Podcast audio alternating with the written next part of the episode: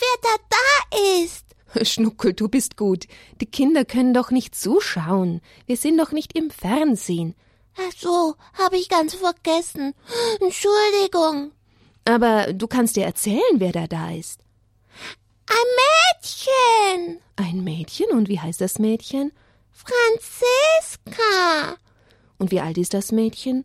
Weiß ich nicht, soll sie selber sagen. Na, Franziska, grüß dich. Jetzt da darfst du dich mal noch vorstellen, Franziska, für alle, die dich noch nicht kennen. Wie alt bist du? Ich bin sieben Jahre alt. Manche kennen dich schon. Warum denn? Weil ich schon öfters eine Sendung gemacht habe mit der Adelheid. Vor allem bei der Erstkommunion-Vorbereitung haben wir die ersten zwei Sendungen mit dir gemacht, Franziska, gell?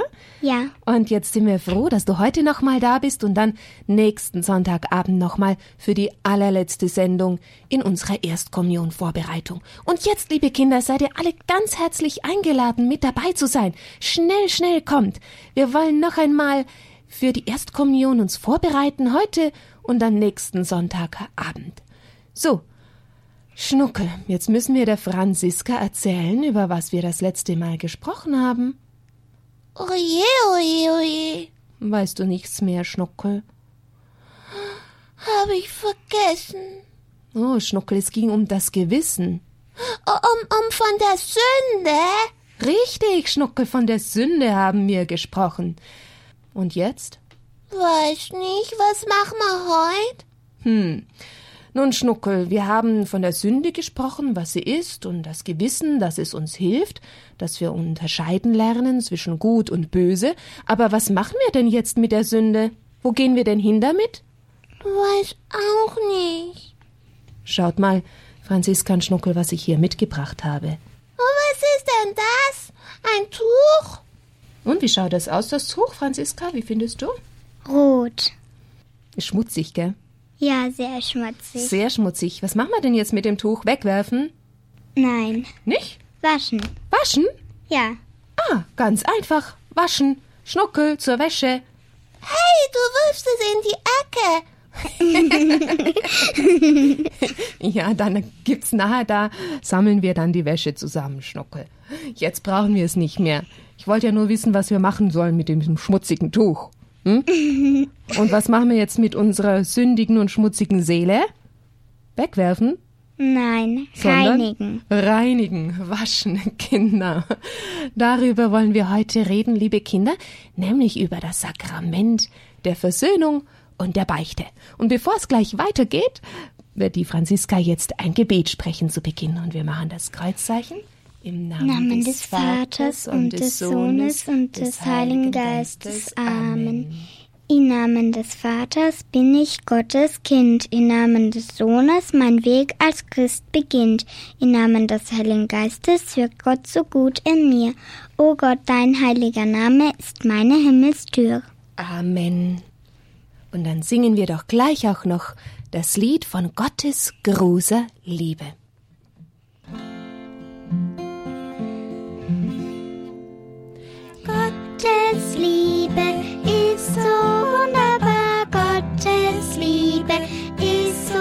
Wunderbar, Gottes Liebe ist so wunderbar, so wunderbar groß, so hoch, was kann höher sein, so tief, was kann tiefer sein, so weit, was kann weiter sein, so wunderbar groß. Und jetzt beten, beten wir, nein, singen wir von Gottes Güte. Gottes Güte ist so wunderbar, Gottes Güte ist so wunderbar,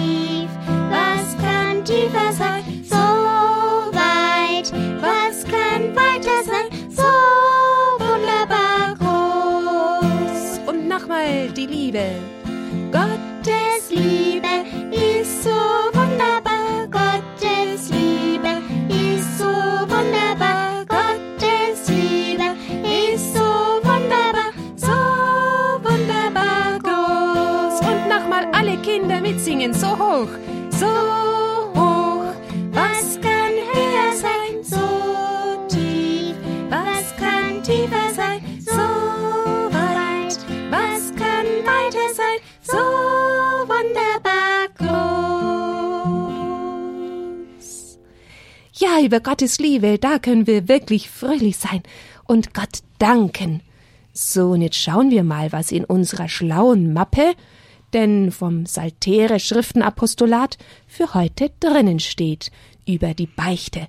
Wir haben von Maria Roggendorf vom Verlag Saltere diese Mappe und dürfen aus dieser Mappe heraus die Kindersendungen gestalten. Da sind wir natürlich ganz froh. Wenn Mama oder Papa mehr davon wissen wollen von dieser Mappe, können Sie sich beim Hörerservice melden. So, jetzt, Ella, die Beichte. Also, wenn wir gesündigt haben, dann lässt uns Gott nicht im Stich. Dich. Nein, wenn wir umkehren wollen, dann befreit er uns in der Beichte. Von was befreit er uns? Von allen Sünden. von allen Sünden. Sehr gut. Die Beichte, die macht uns rein. Du hast ja so schön gesagt, von unseren Sünden werden wir gereinigt, gell? Da brauchen wir eine Reinigung.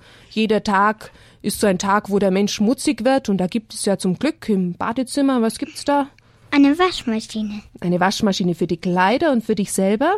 Wie wäschst du dich selber mit? Auch mit Wasser und Wasser und Seife. Seife, genau. Oder Duschgel, wie auch immer. Aber wenn es jetzt plötzlich nicht mehr genug Wasser gäbe, was würde dann passieren? Hm. Zum einen hätten wir dann fürchterlich Durst. Und können wir uns dann noch waschen, wenn wir kein Wasser mehr haben? Nein. Nein, das wäre auch schlimm, weil unser Körper braucht für die Gesundheit, dass wir ihn immer wieder reinhalten, ja? Und der Körper braucht zum einen Speise und Trank, also zum Essen, aber auch Sauberkeit und Pflege, sonst wird er krank. Und mit der Seele ist es ganz genauso.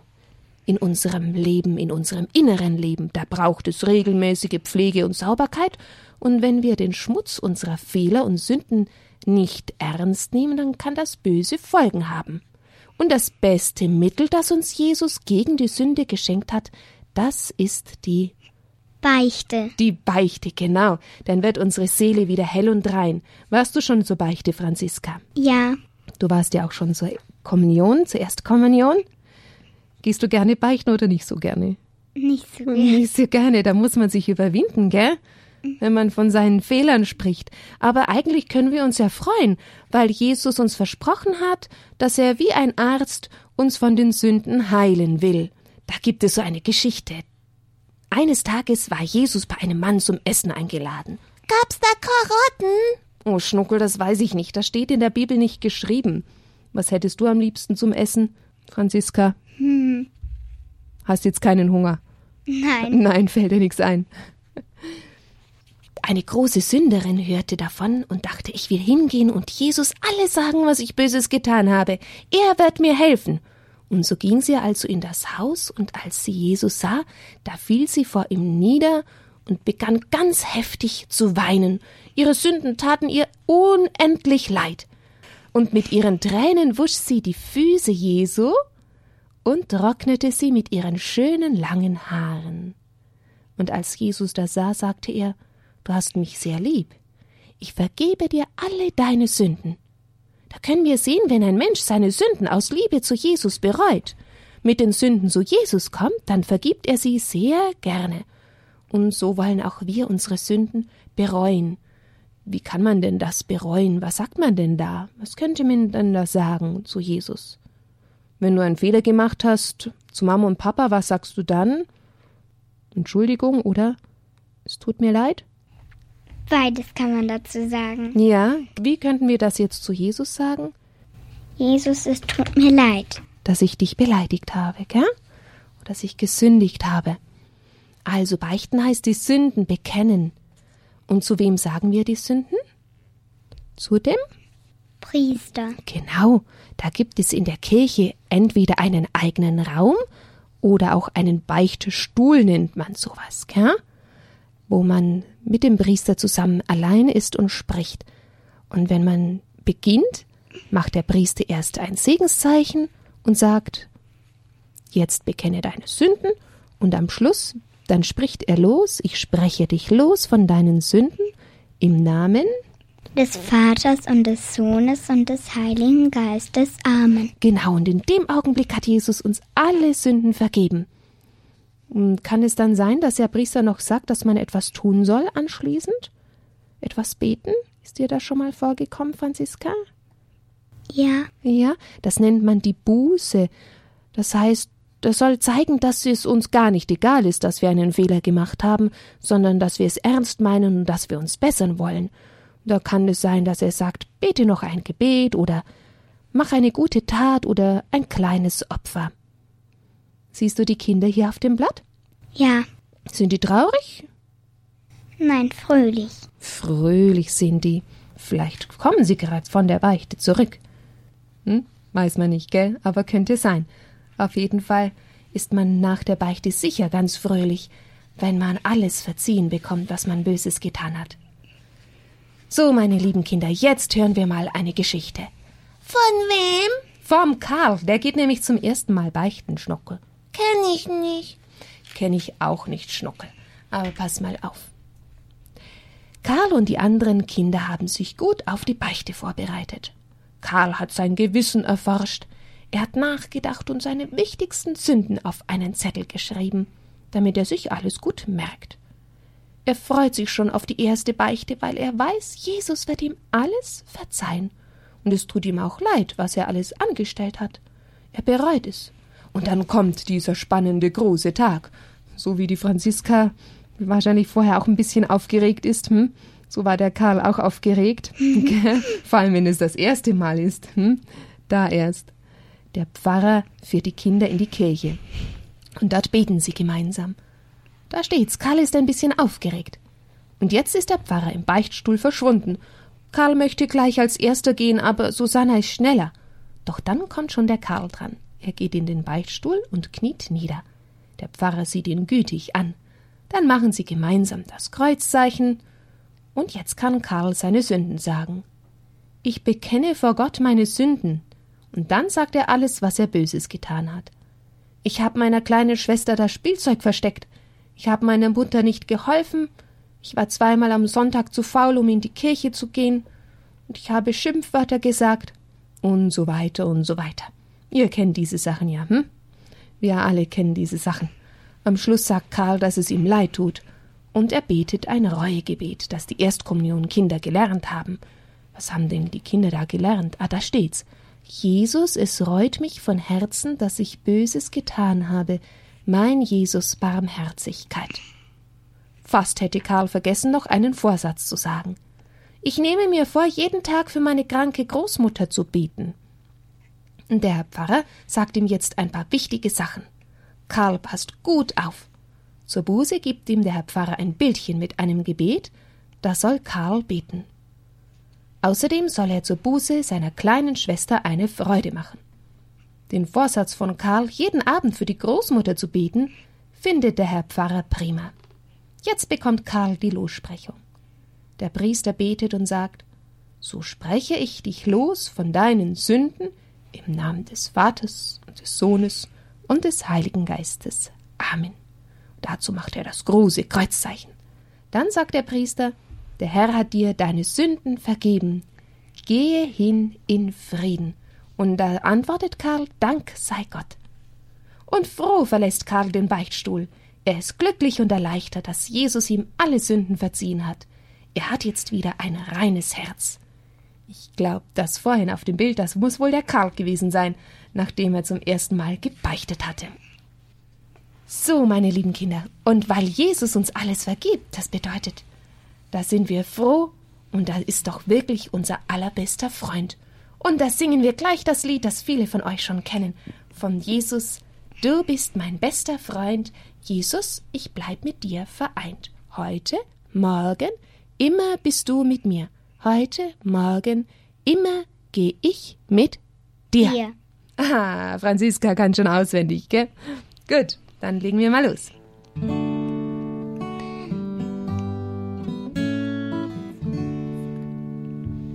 Jesus, du bist mein bester Freund.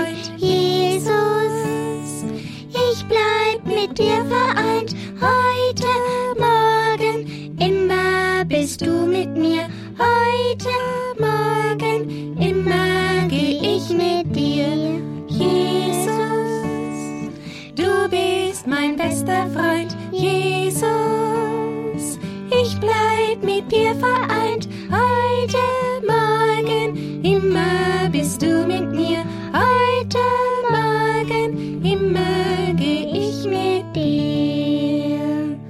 Und jetzt darfst du mal dazwischen klatschen nach dem Jesus.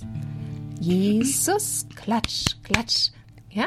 Und die Kinder zu Hause natürlich auch. Ich auch. Ja, du auch, Schnuckel.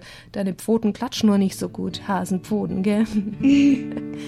Jesus, du bist mein bester Freund. Jesus, ich bleib mit dir vereint. Heute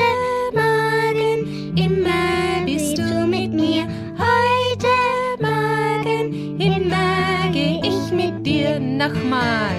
Jesus, du bist mein bester Freund. Jesus, ich bleib mit dir vereint. Heute Morgen, immer bist du mit mir.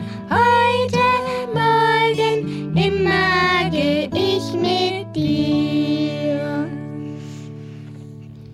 So, liebe Franziska, jetzt hast du still zugehört und der Schnuckel auch. Ja, ganz brav. Oh, ganz brav, Schnuckel. Jetzt erzählt ihr mir mal eine Geschichte. Ich habe euch die Geschichte vom Karl erzählt und ihr erzählt mir oder den Kindern vielleicht mal die Geschichte vom barmherzigen Vater. Hast du da schon mal was gehört, Franziska? Ja. Vom barmherzigen Vater? Das ist die Geschichte aus dem Neuen Testament, die Jesus den Menschen erzählt hat. Hm, wer war denn da der Vater? Und die Kinder. Ja, aber genauer. Wie viele Kinder hatte denn der Vater? Weißt du das vielleicht, Franziska? Ja. Wie viele denn? Zwei. Mädchen oder zwei Buben? Zwei Buben. Zwei Söhne, genau. Und dann kommt eines Tages der Jüngere. Was sagt er zum Vater? Gib mir deine Erbe. Aha, der wollte das Erbe haben und fortgehen von zu Hause. Ja, ganz weit fort ist er gelaufen. Mit dem Geld. So, Schnuckel, weißt du das noch? Ja, gut. Und der Sohn ging also weg. Und was hat er gemacht mit dem Geld? Er hat alles ausgegeben für Feste. Hat er so viele Freunde gehabt, mit denen er gefeiert hat vielleicht? Ja, Und dann plötzlich war das Geld. ganz alle und leer. Ja, und was hat er dann gemacht? Hm, Ja, da kam ein Mann, der hatte nur noch eine Arbeit zum Schweine arbeiten und dann wollte er schon das essen, was die Schweine essen. so einen Hunger hatte er, dass er sogar das Schweinefutter essen wollte. Genau, da hat er eine Arbeit bekommen. Oh, und plötzlich hat er sich gedacht. Schnuckel, was hat er sich gedacht? Geh mal wieder heim. Hat er sich gedacht, geh mal wieder heim, aber war das da so einfach, wenn er plötzlich bettelarm ist, dann wieder zum Papa zurückzugehen? Hm, Franziska, was meinst du? Hat er den Mut gehabt? Ja, Ja. Und der Papa, der hat sicher gepoltert, hat gesagt, du bist mir so einer. Oder wie war der Papa? nein, der hat, also von fern hat der Vater schon ihn gesehen und der hat ihn dann in die Arme genommen. Dann hat er gesagt, ich bin nicht mehr wert, dein Sohn zu sein.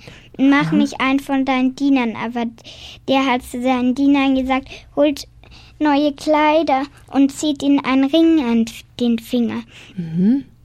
Und dann ähm, haben die ein Fest gefeiert und ein Kalb geschlachtet.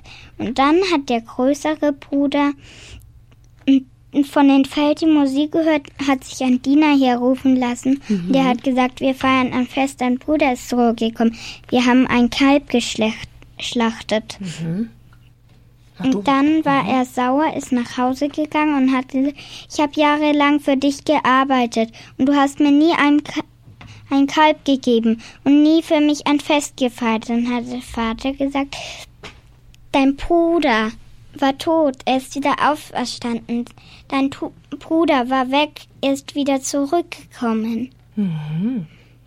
Und dann hat er eben, war er so ganz schön schlimm neidisch. Ja, kann man schon ein bisschen nachvollziehen, oder? Aber er hat einfach der Vater gesagt, freu dich doch mit mir. Ich freue mich so, dass mein Sohn wieder zurückgekommen ist. Das hast du ja toll gewusst, die Geschichte. Boah. Schön, Franziska, freue ich mich aber. Ich habe aber auch was gewusst. Natürlich, Schnuckel, du hast auch was gewusst, hast auch ganz prima gemacht, ihr zwei. Und was bedeutet jetzt die Geschichte? Warum hat denn Jesus die Geschichte erzählt? Weil er genau weiß, dann, dann, dann können die Menschen zu Jesus. Es ist so wie Jesus die Sünden vergibt von den Menschen. Genau, wir sollen auch zum himmlischen Vater, zu Gott kommen, mit ganz großem Vertrauen, und der Vater wird so gütig sein, wie in dieser Geschichte der Vater war, und läuft uns entgegen, und was macht er mit uns, der liebe Gott? Er nimmt uns in die Arme. Arme, und er vergibt uns unsere Sünden, und er freut sich ja, wenn wir wieder zu Zurückkommen. Gut, Schnucke. Gott hat ein ganz großes und gütiges Herz. Herz. Sehr gut.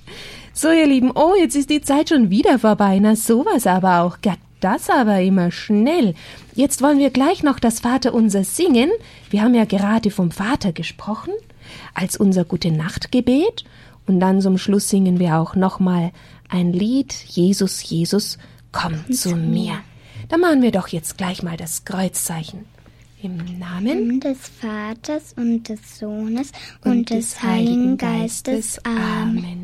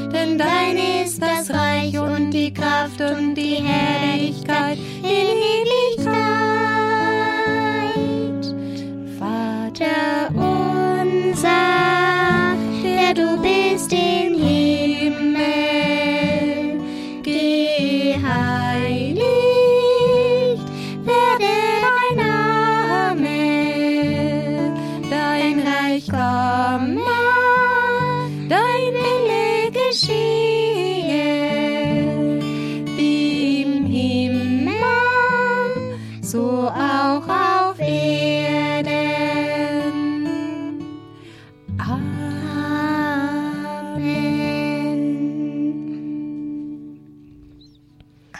Ja, liebe Kinder, und bevor wir jetzt noch unser Schlusslied singen, sagen wir euch allen, dass wir uns freuen, dass ihr dabei wart und hoffentlich seid ihr nächsten Sonntagabend auch noch mal da.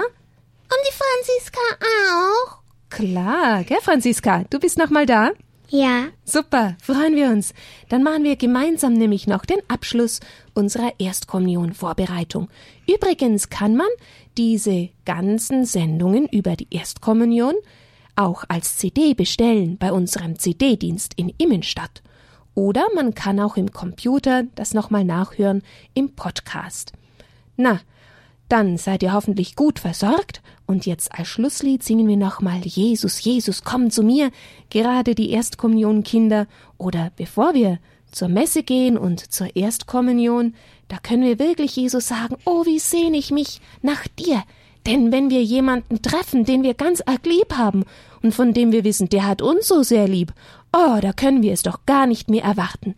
Da sehnen wir uns sehr danach, dass er kommt zu uns in unsere Seele. Gute Nacht, schlaft gut. Und ihr zwei, verabschiedet euch auch noch. Du hast dich schon so in den Arm von der Franzi gekuschelt, lieber Schnucke. gute Nacht, liebe Kinder. Gute Nacht. Gell, Franziska, du kuschelst mit mir noch ein bisschen. Ja. Ah, schön.